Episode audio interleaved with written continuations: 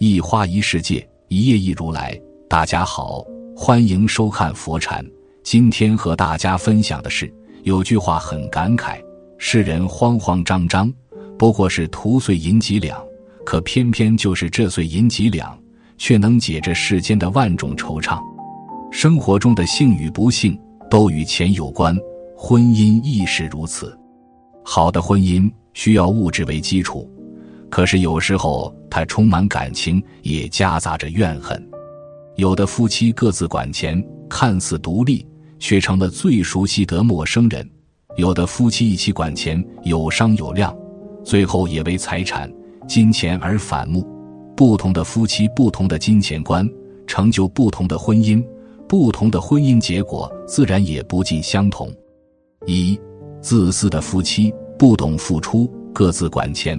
很多时候，毁掉一段婚姻的不是贫穷，而是自私。有人说，好的婚姻谈钱，谈钱，再谈钱。是啊，成年人的世界里，钱永远比人心可靠。当甜言蜜语听得多了，婚姻里的一地鸡毛却不见得少些时，就会渐渐明白，说一千遍顾家，不如把账结了。要知道，成年人的婚姻里没有一桩糟心事能绕得开“钱”这个字。前段时间，好友李月突然发了一条朋友圈：“余生没你才有欢喜。”就这样吧，山高路远，各自珍重。我急忙问他怎么了，他发给我一张图片，是一张离婚证书。我震惊不已，刚结婚不到一年。她老公更是朋友圈子里出了名的好丈夫，爱老婆，每天绕着好友转，一直以来情深意切，顾家庭，事事都听好友的，从无任何不轨行为。好友结婚那天，曾向所有人宣告，这辈子认定他了。我正在疑惑，这样一段美满婚姻，怎么说离就离了？好友一条接一条的消息，却让我唏嘘不已。你是不是也想劝我冷静冷静？不用了。自从结婚以来，为了这个家，我一个人打两份工，每天都在公司里忙到深夜才能回家。结果大到房贷车贷，小到水费电费，所有的账单都是我一个人在撑着。他也不是没赚到钱，只是钱都自己一个人花了，把养家的责任都丢给了我。我真的累了，过日子。最忌讳的就是自私。人之所以结婚，本就是因为人生不易，需要找一个人同舟共济。当两个人决定组建起一个家庭的时候，就对彼此有了责任和义务。但凡有一个人只顾及自己的利益，对对方承受的压力和苦楚冷眼旁观，长此以往，在坚固的家庭也会生出嫌隙。十年修得同船渡。百年修的共枕眠，能走进婚姻的两个人，不知道上辈子修了多少德行，才能够遇到彼此。可是有人却打着独立的名义和爱的口号，私下里自私自利，伤了伴侣的心。《傲慢与偏见》里有这样一句话：“只考虑金钱的婚姻是荒谬的，不考虑金钱的婚姻是愚蠢的。”这些年，年纪越长。就越觉得不谈钱的婚姻是靠不住的，因为对方每多一次不买单，自己肩上养家的担子就重一分，心里对婚姻的愿意也多一分。更因为自己每多付一次账单，就越明白，成年人的婚姻里谈情容易，生活不易。好的感情一定建立在彼此不遮掩、不回避的基础上，唯有物质上共担重任。才能在婚姻里并肩前行，但真正能够长久的婚姻，既要同甘，也需共苦。婚姻不是一个人的事，家庭也不是一个人的责任。任何一方的缺席或自私自利，都换不来一段婚姻的幸福美满，也撑不起两个人的安稳未来。人之所以结婚，本就是因为人生不易，需要找一个人同舟共济。夫妻之间唯有彼此理解、互相兜底，才能让感情更加牢固，家庭保持温暖。二，和谐的夫妻，坦诚相待，一起管钱。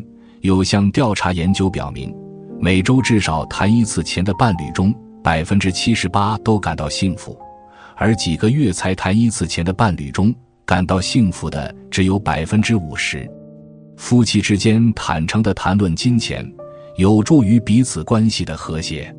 钱品如人品，如果两个人疼惜彼此，做好了长久生活的打算，自然愿意为你花钱，也不计较谁来管钱。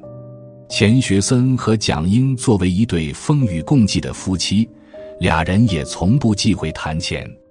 二零零一年十月，钱老被授予了一项杰出奖励，并有奖金港币一百万元。他因行动不便，不能亲自前往，就委托了妻子蒋英和儿子前去领奖。临行前，钱学森看着穿戴得体的妻子，忽然问：“你去领钱？”蒋英说：“嗯，我去领钱。”钱学森笑了，说：“钱归你，奖归我。”蒋英一下子没有反应过来，说：“奖当然归你了。”钱老又笑着强调了一遍，妻子才明白过来，他说的不是奖杯的奖，而是蒋英的奖。妻子略作思考道：“那咱们说好了，你要奖，我要钱。”说罢，两人都会意的笑了。短短几句，透露了他们相濡以沫的一生长情。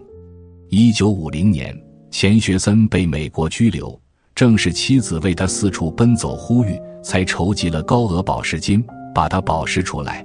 当钱学森没有收入的时候，这位十指不沾阳春水的大家闺秀，也开始亲自收拾家里，把小家弄得干干净净、温暖有加。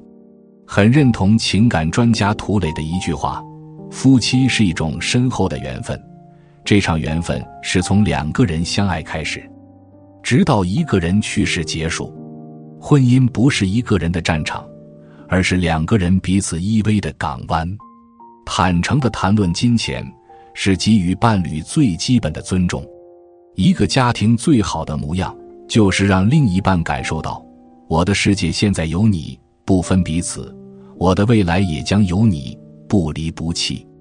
夫妻的财务计划一书的作者艾吉安·伯格认为，绝大多数夫妻都有对待金钱的困惑，但是他们面对困惑的办法却是什么都不做，这是一种很严重的错误。